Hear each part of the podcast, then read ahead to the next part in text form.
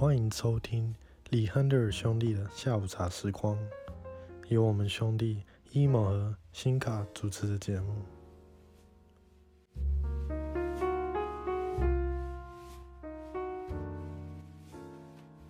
为什么你会想要把这种国家认同当做第一集就想要聊这个？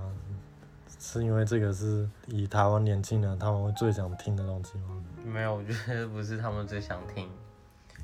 与其说他们最想听，不如我说，我觉得想要表现出一个我我可能跟很多人不一样的部分。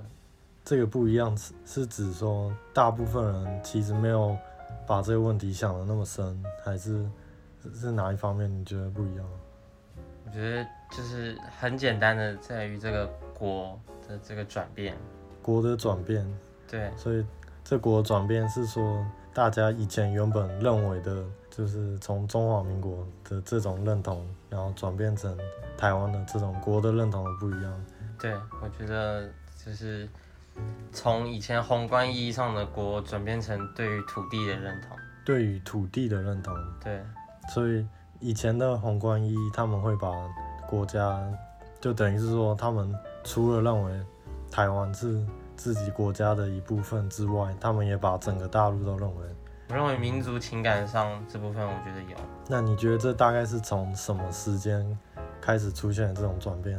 嗯，我觉得第一波开始产生变化，应该是从就是解严运动开始，从党外运动开始变成正式的活动的时候，就是开始有人可以大大方方的说他提倡的是台独的这个想法后，越来越多人就开始思考自己。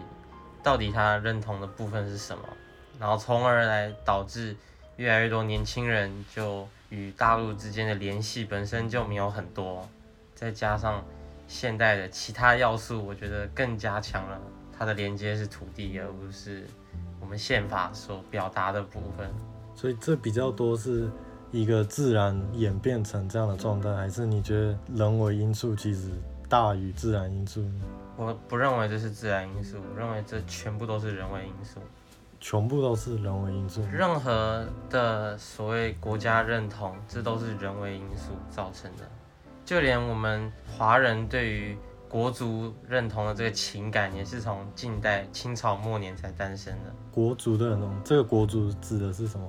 所谓我们会称自己啊，可能现在台湾人比较不会啊。所谓称自己是中国人，然后。这种我们中国人要加强的这种概念出现，是清朝末年的时候才开始提倡的。你说我们中国人要加强，是这种像文化复兴的感觉吗？不是不是不是不是，这就是把整个所谓中国人化成一体的思考方式。这个意思是说，把这种五十六个民族全部都。聚集在一起，然后说大家都是一体，都是同一个。你可以理解成想象的共同体的这个概念。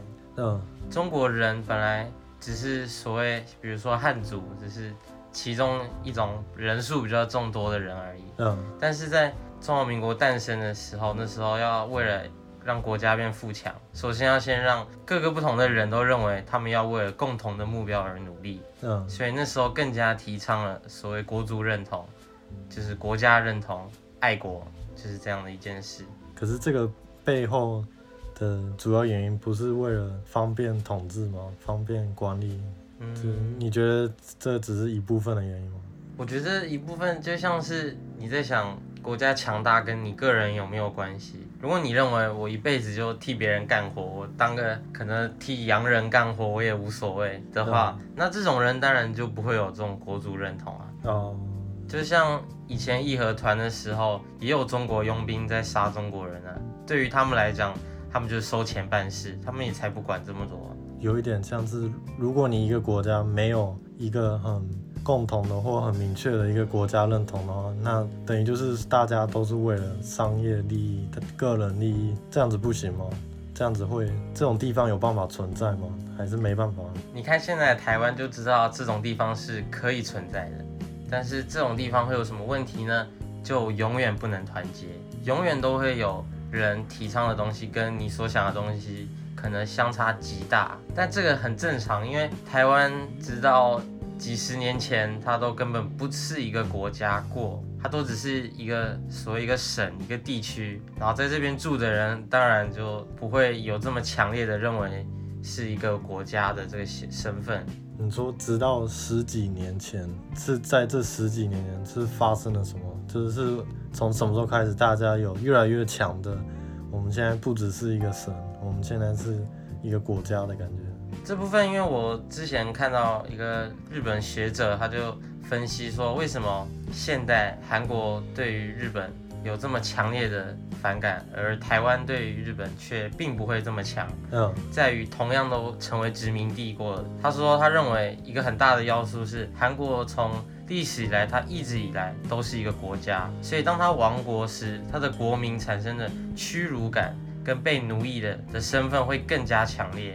因为他们从来都是一个独立的国家，然而台湾从以前明朝还是更早，它就是一个省，只是它很远而已。一直以来最多就是中央统治不不利的一个地区，所以当转手给日本时，很多人的想法就可能只是那管事的换人了这样子，他们并不会有很强的认为灭亡了。啊，我也。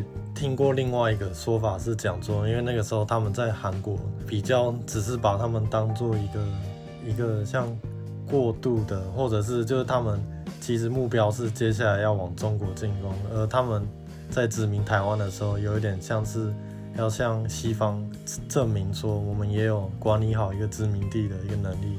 我们有点像是他们在展示他们的成果那种感觉，于是他们在殖民台湾的时候，比在殖民韩国的时候建设更多、更认真。当然，他们的目的也是可能要就是榨取更多的资源，所以才盖铁路那些。但是你你你觉得这说法你认同吗？我觉得这个说法有一部分有问题的，就在于首先对于日本来讲，它的核心利益一直以来都是满洲。在那个时代，嗯，所以在那个时代里，他并没有一开始他并没有觉得必须吞并掉韩国，一开始他是想把韩国当成类似于泰国在二战的位置，就是所谓在中间的一个缓冲地带。只是为什么最后统一呢？这个当然也有一些复杂的原因，只能说其中一个导火线是伊藤博文在那时候被韩国人暗杀了。导致舆论沸腾，这只能说是一个导火线。然后，啊，所以不是他们本来就规划，并不是，不是计划中，并不是。日本在甲午战争以后花了很多努力，都想要让韩国离开中国大陆的这个所谓一个成熟地位。嗯，他想让韩国变成一个独立的状态，就是完全不需要特别。受制于中国，虽然当然他们也是希望韩国能变成听日本的话最好，这样，这也是为什么一开始他们设立的一个单位叫统监所，这个部门呢是负责管理，说，哎，你们的这些部长级的任命必须要经过日本人同意才可以。哦，对，但是这个东西后来就转变成所谓管理殖民地的长官这样，然后在关于你说对于两边的统治为什么？一边好像比较像展示呢，嗯，我觉得一个原因还是台湾人的抵抗没有像韩国人这么激烈。那为什么抵抗没那么激烈？就像我前面讲的啊，一边是认为他们被亡国了，另外一边并没有这么认为。哦，所以等于在台湾他们有一种我们好像被流放的感觉吗？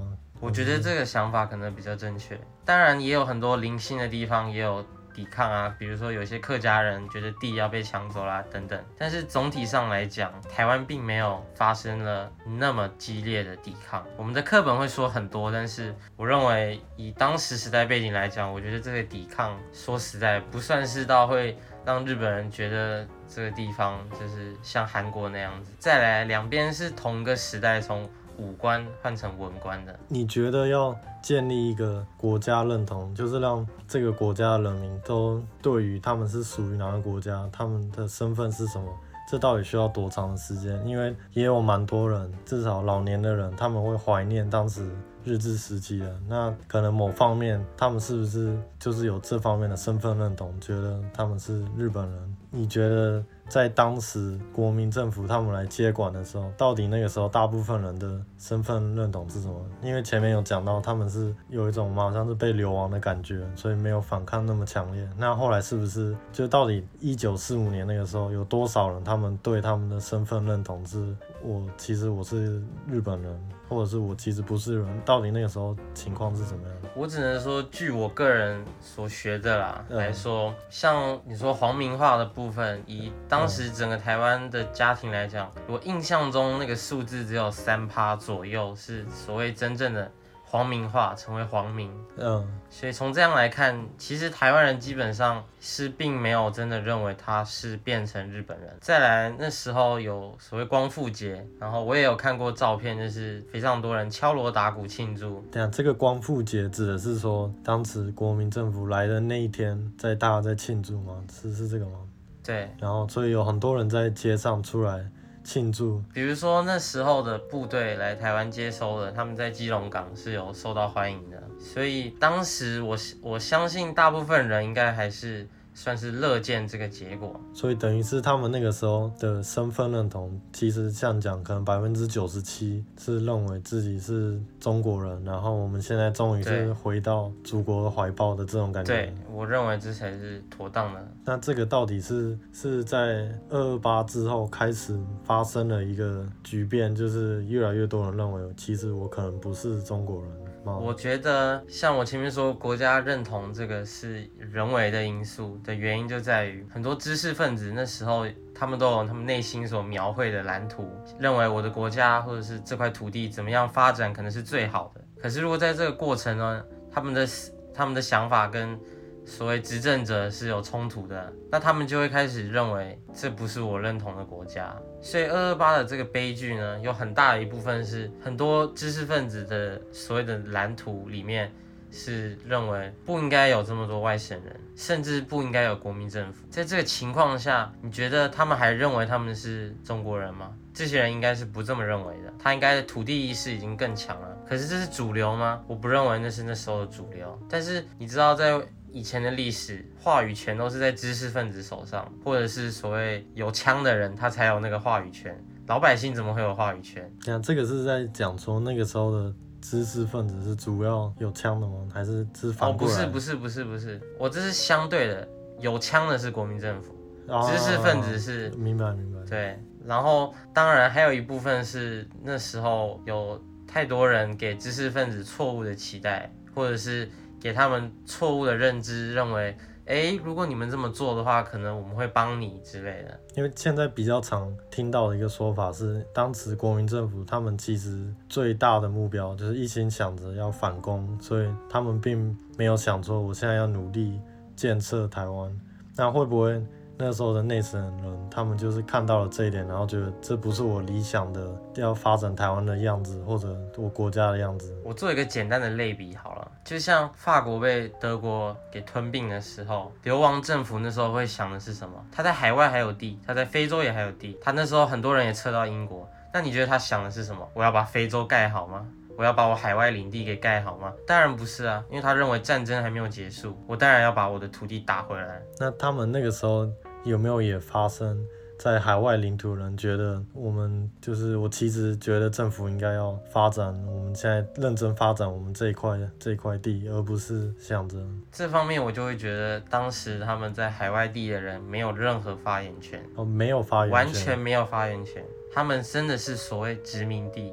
啊，这跟台湾的立场就是不一样了，因为台湾并不是殖民地，所以硬要说比较像是真的就是慢慢撤退而转移阵地的部分吧。所以我们可以认同说，大概就是那二二八时期开始产生了，我其实我不是中国人，是台湾人的这这一个新的身份认同。嗯，我觉得最主要那那时候应该算是一个比较重大的原因吧。嗯，这个我倒是没想过，就是那你觉得那个时候住在山区的原住民，他们到底他们会说我们是中国人吗？还是他们就我们就是什么阿美族人？他就是等于是他们没有一个国家的概念，觉得还是因为在日治时期，所以他们会说，他们也不可能说我们是日本人。那他们那个时候的身份认同，这这个我真的没有想过。嗯，毕竟我也不是原住民，我我觉得我没有办法很好的表达出他们。对自己的看法，但是，嗯，有一段时期，国民党跟原住民的关系算是良好，但是这个良好呢，就有点像是我们所谓地方势力的结盟。比如说有一批预算，你给当地的这些人来说，你们自己处理这部分。然后当时的国民政府在很多地方自治，就是使用这种行为。这也是为什么到现在也常会说，有很多地方很多地方势力。现在还很庞大，好像就没办法有现代选举，就像苗栗之类的地方势力比较厉害这样子。这这部分就是国民政府或许可以直接说，国民党比起以前比较常使用的方法，跟地方势力结盟，让他们来管理地方，然后也有一点防止他们有什么太大的反叛或暴动的这种方式，算是吧。我觉得这算是一种拉拢方式，但是相对的，在中央就是。没有不会释放太多政治自由，所以当时的选举也只有地方选举，没有市以上的选举，就是这样。因为从现在来看的话，可以很明确的知道原住民会说我们的身份认同，我们是台湾人，就是他们有最明确的，就是相较于其他汉人，可能当然分支现在越来越少了，会认。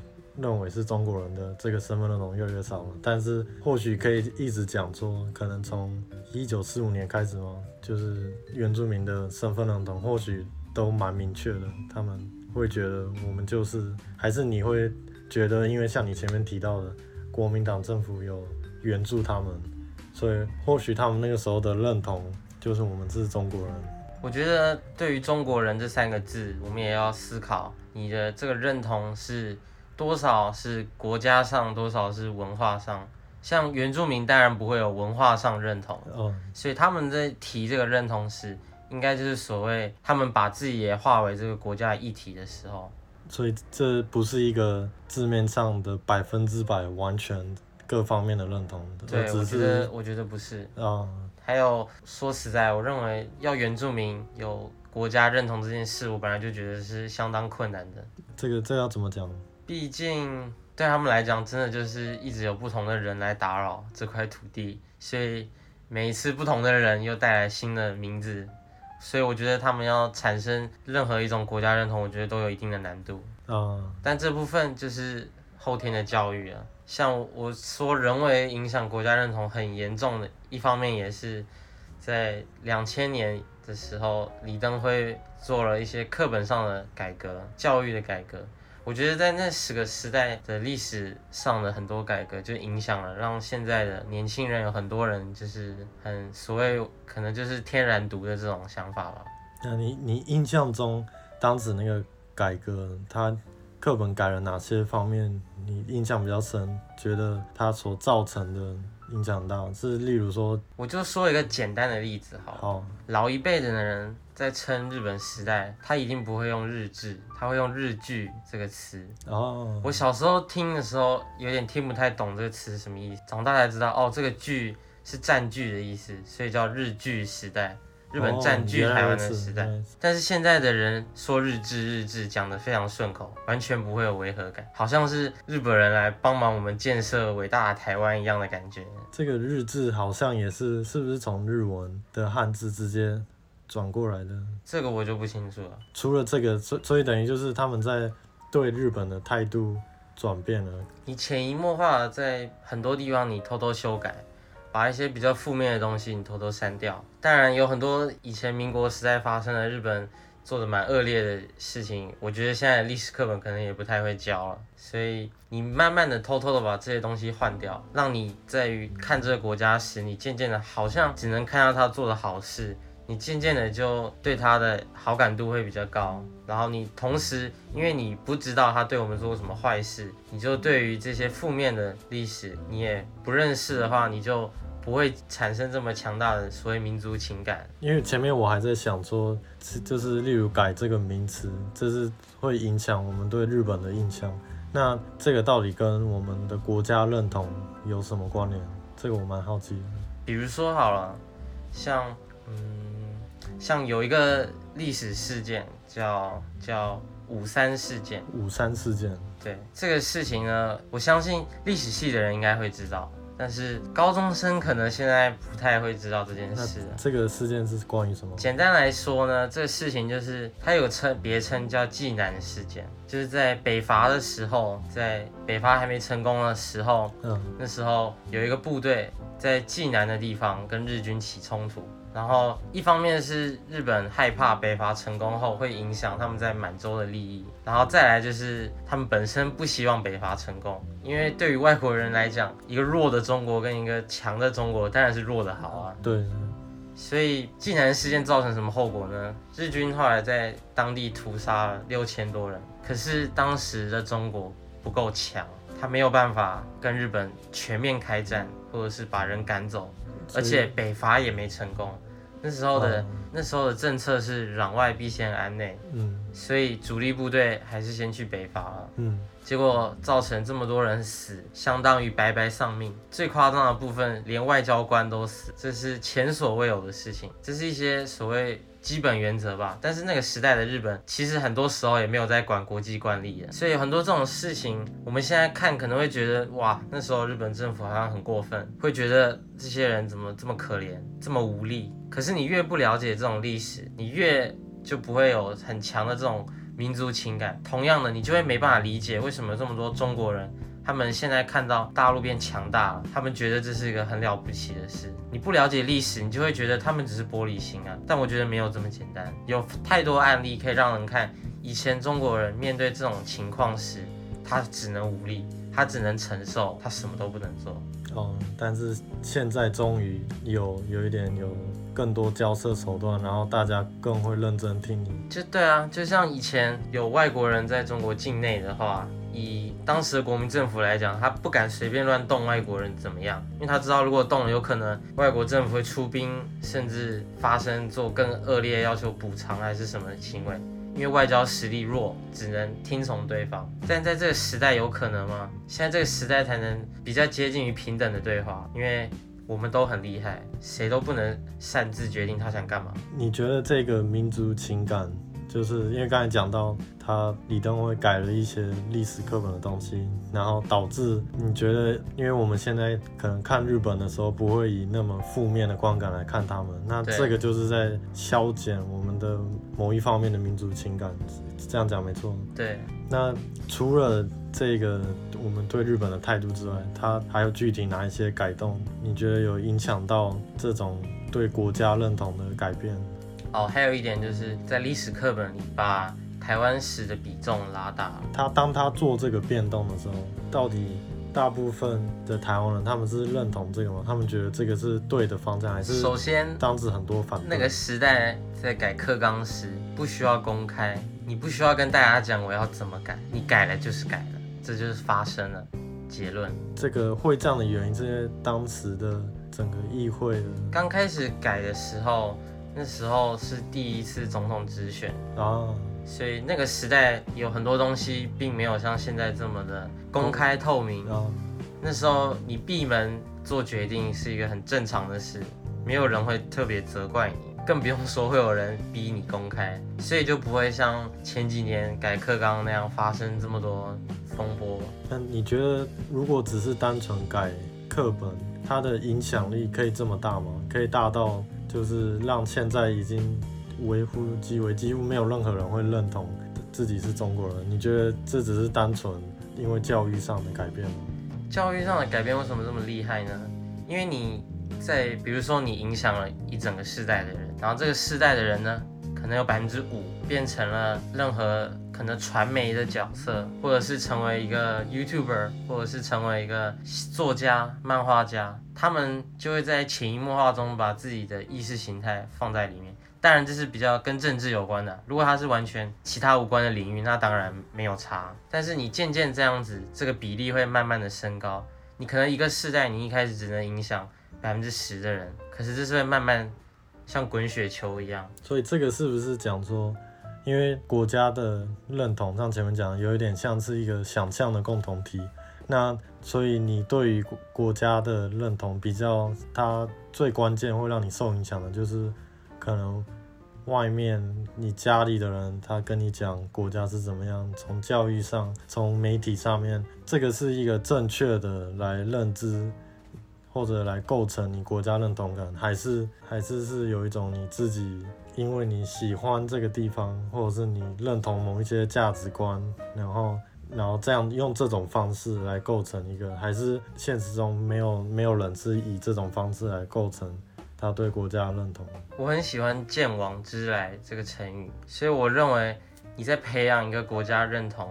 还是任何意识形态，我认为你要去了解它的历史脉络是最重要的。你在了解这个历史脉络后，自己去理解后得到的结论，我就觉得不会有错。无论你得到的结论，你的认同里有没有中华民国，我觉得这才是应该的。说了这么多关于比较多关于历史的演变的，那你觉得你从一开始你对国家的认同就是？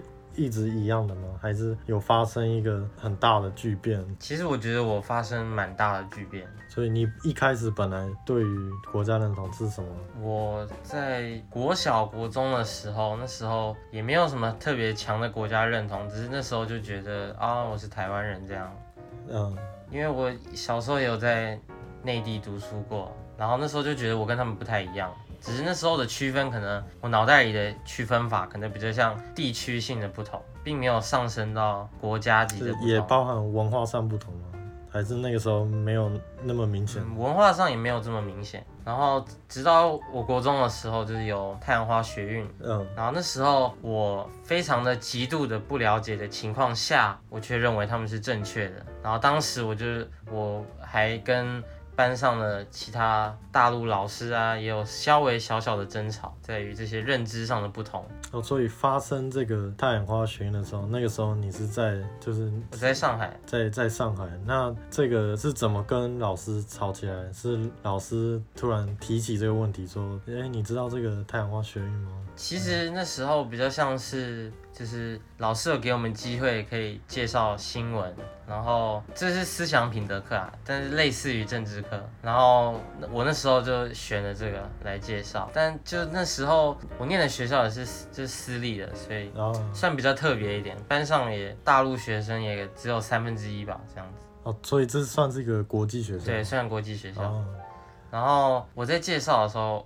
我当时是极度的准备资料不足，我没有做什么功课，我就有点像是只是一个富有激情的雄辩家，所以我讲出来的东西就有点像是支持他就没错的这种内容。所以当时你在解释完你为什么支持之后，老师就是马上就是在班级的面前就直接反驳你说，其实老老师也没有特别反驳，老师就有点只是露出不悦的表情。哦，就是你很明显感觉出，我感觉出老师不太开心，他就是不认同你，他并没有特别怎么样，他只是叫我安静而已。所以在等于就是你在小学跟国中这个阶段是比较偏向，就是我就是一个台湾人。对。后来有发生什么？为为什么会会改变？为什么这个人没有继续一直维持下去？有有一个因素就是在我回台湾后开始。更加的多看历史书，历史相关的的课本等等。我在高一的一那一年吧，就是看了相当大的书籍，都是在讨论民国一开始的创立啊等等。然后我在那时候看的过程中，我就开始有很强的爱国情感出现，甚至一度强到我想念军校的程度。那这个爱国情感跟一开始原本你在班上你会。想要讲你，就你一开始认同自己是台湾人的那个，肯定也有一部分的爱国情感。那这个爱国情感跟后来衍生出来的爱国情感是不一样的感觉吗？我觉得一方面是一边的是极端的不理性，就在于很像你支持一个你根本不了解的东西，这是在我眼里，现在的我看就会认为这是无知的表现。你不懂你在支持什么，那你不应该去支持它。所以我后来在重新了解太阳花学运后，我的立场三百六十度的转变。所以你觉得太阳花学运这个事件对于影响你的国家认同也是一个蛮关键的一个事件？我觉得是。就是假设没有发生这个，你或许不会对于国家认同想这么多。嗯，没有，我觉得它比较像是一个导火线吧。导火线。就算没有这件事，我也一样会产生这样的国家认同。但是这个是一个更加加深了我国家认同的一件事，更加让我看到了与我立场相左的人，哦，那现在如何获得发言权？我我会蛮好奇，就是你说你在高一那一年看了很多，就是民民国那个时候的历史，那有没有什么让你印象很深的，让你你说你甚至一度想要去念军校？对，是是是那种爱国情感，是有一点像那种反攻大陆的那那种程度的爱国情感吗？嗯，我高一的那一年确实也对于共产党产生了很极大的排斥，但是我觉得那那方面的爱国情感有一部分是因为了解了为什么中华民国会需要败退到台湾的这个历史脉络后，觉得有太多不公平与不讲理的部分。当然，在战争没有什么道理嘛，但是至少让我觉得有太多这种很不合理的行为发生了。尤其是那时候又看到新闻二二八的时候，蒋中正的雕像又被泼漆呀等等，会更加让我觉得这是非常不能接受的行为。就等于是你在看了很多民国时期的那种历史事件之后，你觉得好像现在台湾社会并没有给这样蒋介石一个以你讲一个合理公正的看法。对，然后。这也是一个影响你对于国家认同的一个一个关键因素。对，这是非常关键。我也一度动念过要加入国民党，只是现在的国民党让我有点失望。我喜欢的国民党只停留在历史课本里了。你刚刚的这一句话，我觉得在现代蛮多，现在蛮多年轻人，他们反而会有就是另外一种看法，他们反而会觉得以前的国民党不是很。贪腐吗？他们不是，就是他们之之所以会，就甚至听说说之所以会丢丢失掉整个大陆，就是失去民心，就是因为他们有太多管制管理上的问题。然后到台湾之后，也就等于是那些战败犯过来，他们的教育水平有一些并没有那么高，然后很多抢劫啊，什么放火这这些事件，然后所以他们一想到以前的国民党，他们想到的是比较负面的形象。甚至他们会联想到那些二二八的事件，还有白色恐怖，所以现在年轻人一想到国民党，不是一个很就是就是他们可能会比较难理解你刚才所讲的，你你涌出一个，就你反而是因为读了历史，然后你有一个更强的爱国的心，就是会造成这个现象是他们哪里的。是是是某种误解吗？还是他们也不是完全错？就是当当他们想到以前的国民党，想到的是负面的，你觉得为什么会这样？这方面我认为有，首先我认为很多人他们的历史知识是不够的。为什么我说我认为以前的国民党比较好呢？当然以前也有很糟糕的治理人员，很糟糕的管理人员，所以在大陆才会发生这么多灾难，所以一定是有不好的人。以前国民党非常庞大，过度庞大，庞大到一个党内的派系多到你没有办法统一管理，就相当于一个多头马车，这样子当然会失败啊。然后国民党后来来台湾时，他所带的人才与资金，我觉得可以非常清楚的讲，如果那时候没有来台湾的话，台湾现在还是一个以农业为主的国家，根本不要谈什么。亚洲的心脏，这种可笑的说法，就是，可是这样还没有解答到，就是你觉得年轻人现在对于从前的国民党，到底为什么有这么强的负面观感？就是，就是首首先，就是他们当时以撤退，然后来台湾的时候，到底那个时候普遍大家民众对于国民党的观感是怎么样？一最初期的时候，最初的观感一定不是非常好啊，因为来接收的部队并不是宪兵等级的。我的意思就是说，他们穿的军装啊，并不是冠冕堂皇的那种，而是比较破旧的。因为来接收的部队是实际抗日打过胜仗的部队，他们是战力很雄厚的部队。所以在呃知识教育水平上呢，那个时代知识教育水平能多高？国难当头，有多少人有办法继续去读书的？哦，那时候的台湾虽然也有被空袭，但是台湾有实际是一线战场吗？我想答案是没有，美军也没有登陆台湾啊。所以你怎么能拿这样的地方，像和平的地方跟战火一线的地方来做相提并论呢？所所以一开始那个民众普遍观感是比较比较不太好的，比较负面的。那后来是有因为有什么推动了什么政策，还是什么发展，还是是观感是逐渐变好吗？一呃，一开始的阶段，我觉得应该是逐渐变差，但这部分原因，我是认为当时的台湾省省长是一个非常有问题的人。你说他有他很有问题，但是是哪方面的问题啊？他不太会管理吗？好比说，他本来是福建省。省长，嗯，然后他后来来管理台湾，就是因为当时蒋中正周围没有人稍微相对更了解台湾，哦，因为福建离台湾最近，所以曾经有一段时间台湾就是福建管理的，哦，所以就让这个人来，然后这个人呢，他实行的一些政策，好比说马上废除任何日文都不能出现啊，等等，太急迫的想要把。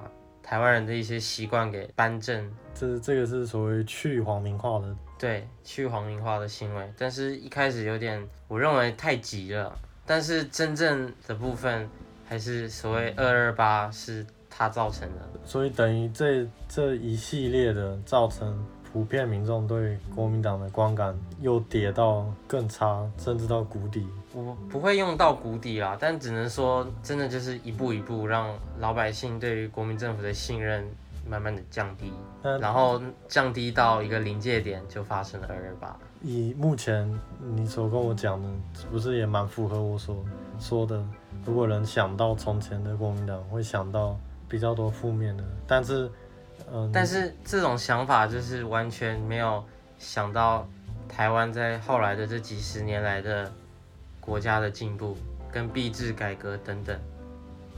所以，嗯，你这个部分呢，就相当于历史只记住它不好的部分，然后就把它当成主轴了。所以这是可以讲说，你说，呃，怀念或者说尊重的国民党是在。我们有那些十大建设，那那那个黄金的那几年的那个时候的国民党，当当如果你提到说你真正喜爱的是是不是不是，我喜欢的还是所谓在以前在中国大陆奋斗的时候，那时候把国家建设成能跟能抵抗日本的那个国民党。所以等于是说，在之后来到台湾的那个，其实你觉得它有变质吗？还是那个时代的？我觉得我也不会用到变质啦。说实在，我会真的觉得变质还是比较近年吧，就会最大程度上觉得这个党开始有一些方针变得很诡异。所以这个是不是呃，崇尚一种？好像他们为了抵抗外敌，然后那种奋不顾身的，有一点这这一种，但他们不是为了自己，而是为了要保护这个这个国家这种信念，这个是有一点让撼动你的部分，可以可以可以这么说，可以这么说。因为如果关于历史的部分，当然大概大致发生什么，我或许没有像你就是了解的那么细，但是我觉得我对于。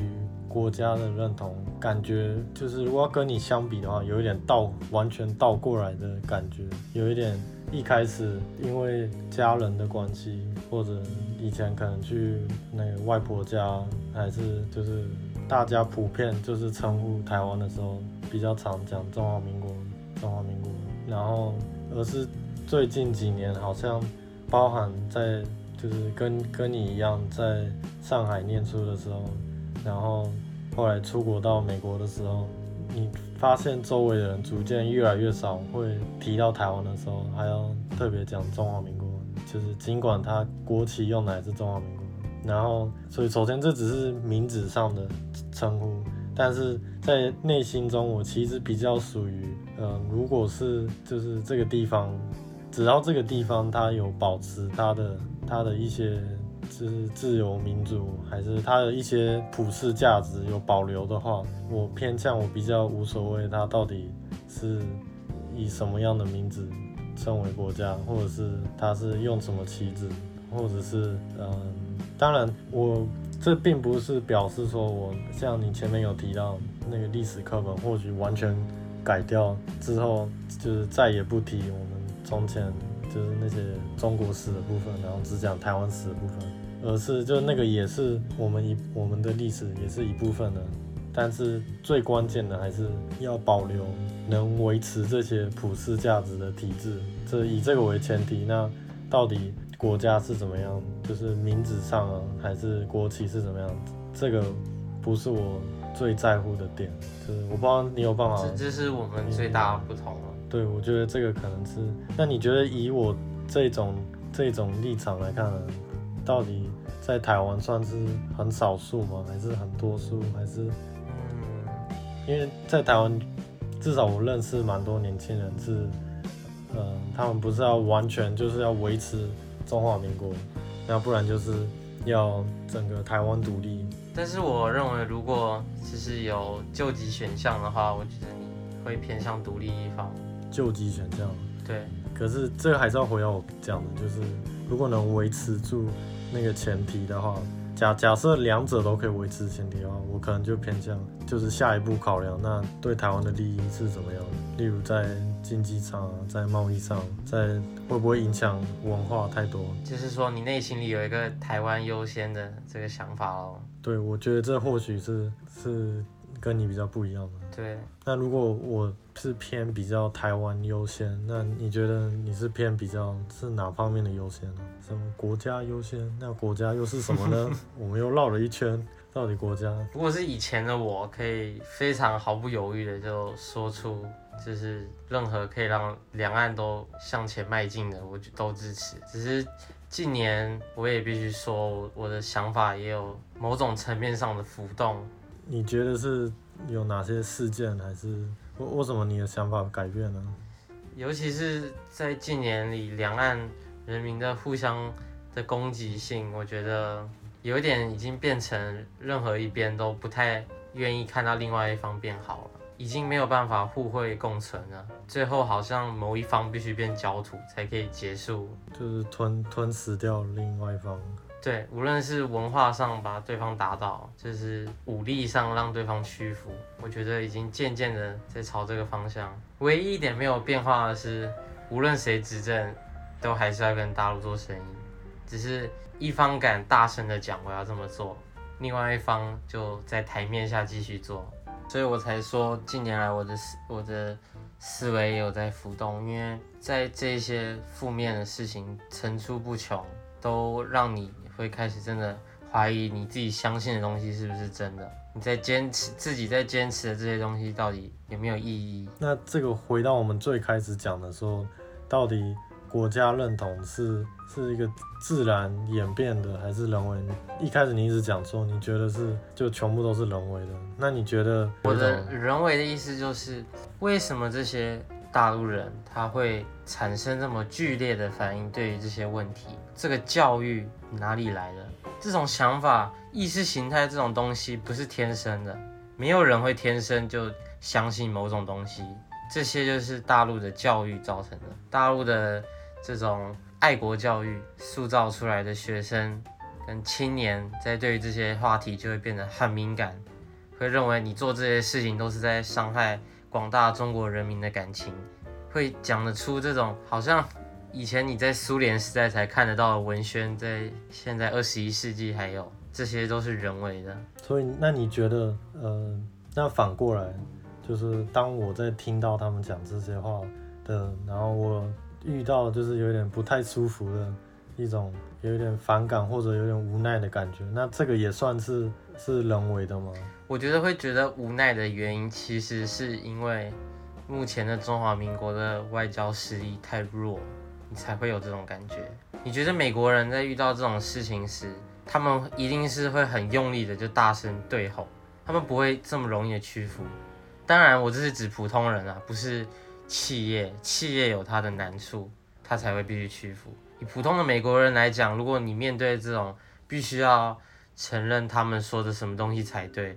他们不会这么轻易就就给你好啦好啦，听你的，不会，这是因为他们的国家实力够强，他们的国家的外交实力也够强，让他们认为他们这样子表达也没有任何问题。如果中华民国跟现在的中华人民共和国是以长江为界分处两地的话，那你遇到这种问题时，你会想要努力把发言权抢过来，而不是让对方来诠释中国。你会想要也跟着诠释，不对，我们这个好的才是中国，你那个糟的才不是中国。你有没有想过，从什么时候开始，我们的政府不再为中国这两个词而捍卫它代表的价值？从什么时候开始？以前的蒋中正领导的国民政府，在那个时代，他当然为什么要这么努力的表达自己才是正统的代表中国的政权，就是因为他认为我们才是对的，我们表达的这些核心思想才是对的。当然，毕竟国土面积比较小，实力也比较小，所以被汰换是一个很自然的现象。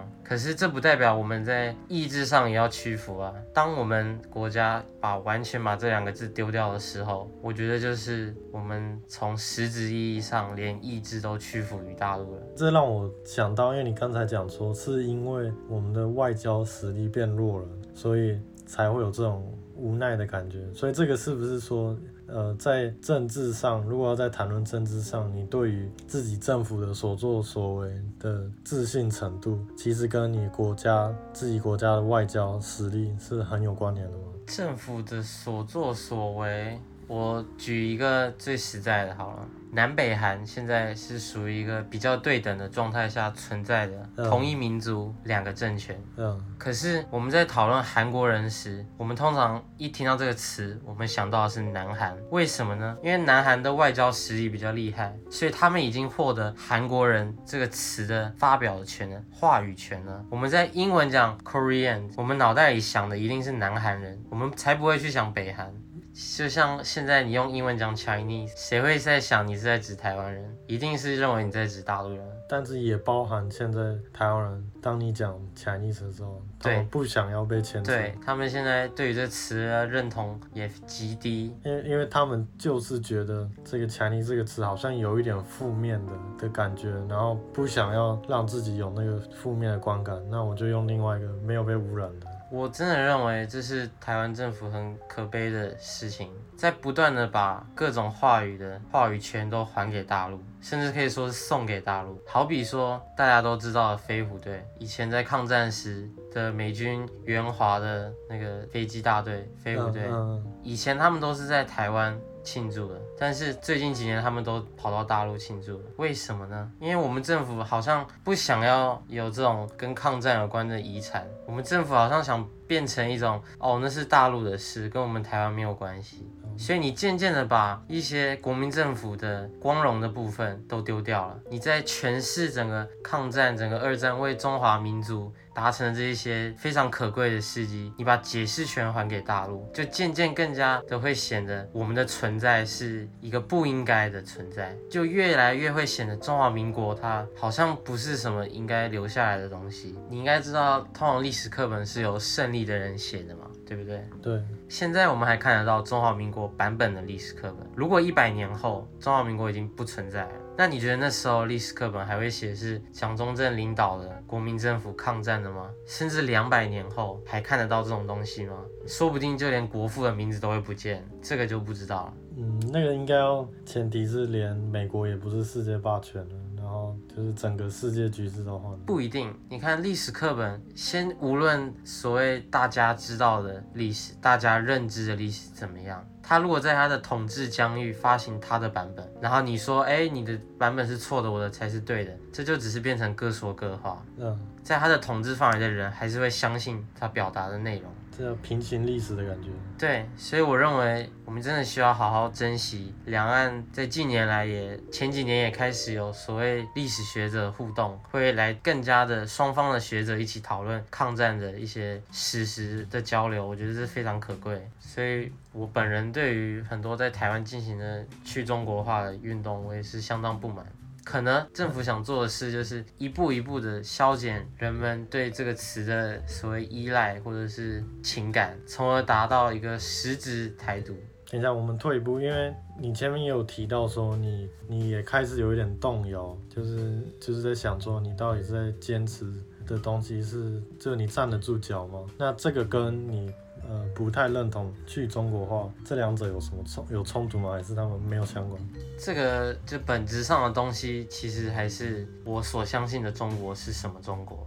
所以你意思说，你动摇的是，你觉得现在国民党所提出来的他们相信的中国，跟你原本以前心中所相信的中国已经有偏差了。对，所谓我我心中认同的这个所谓中华民国现在的既定存在的中华民国，我觉得它是不是开始有点变质了？